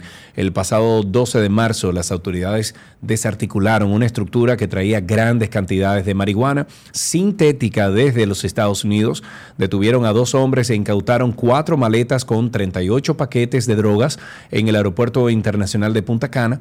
Como parte de la investigación se realizaron otros allanamientos en el sector Piantini, Arroyo Hondo y Ciudad Real del Distrito Nacional, donde se arrestaron a tres hombres. Con esto finalizamos estas noticias actualizadas en 12 y 2. 12 y 2. No, ese no era.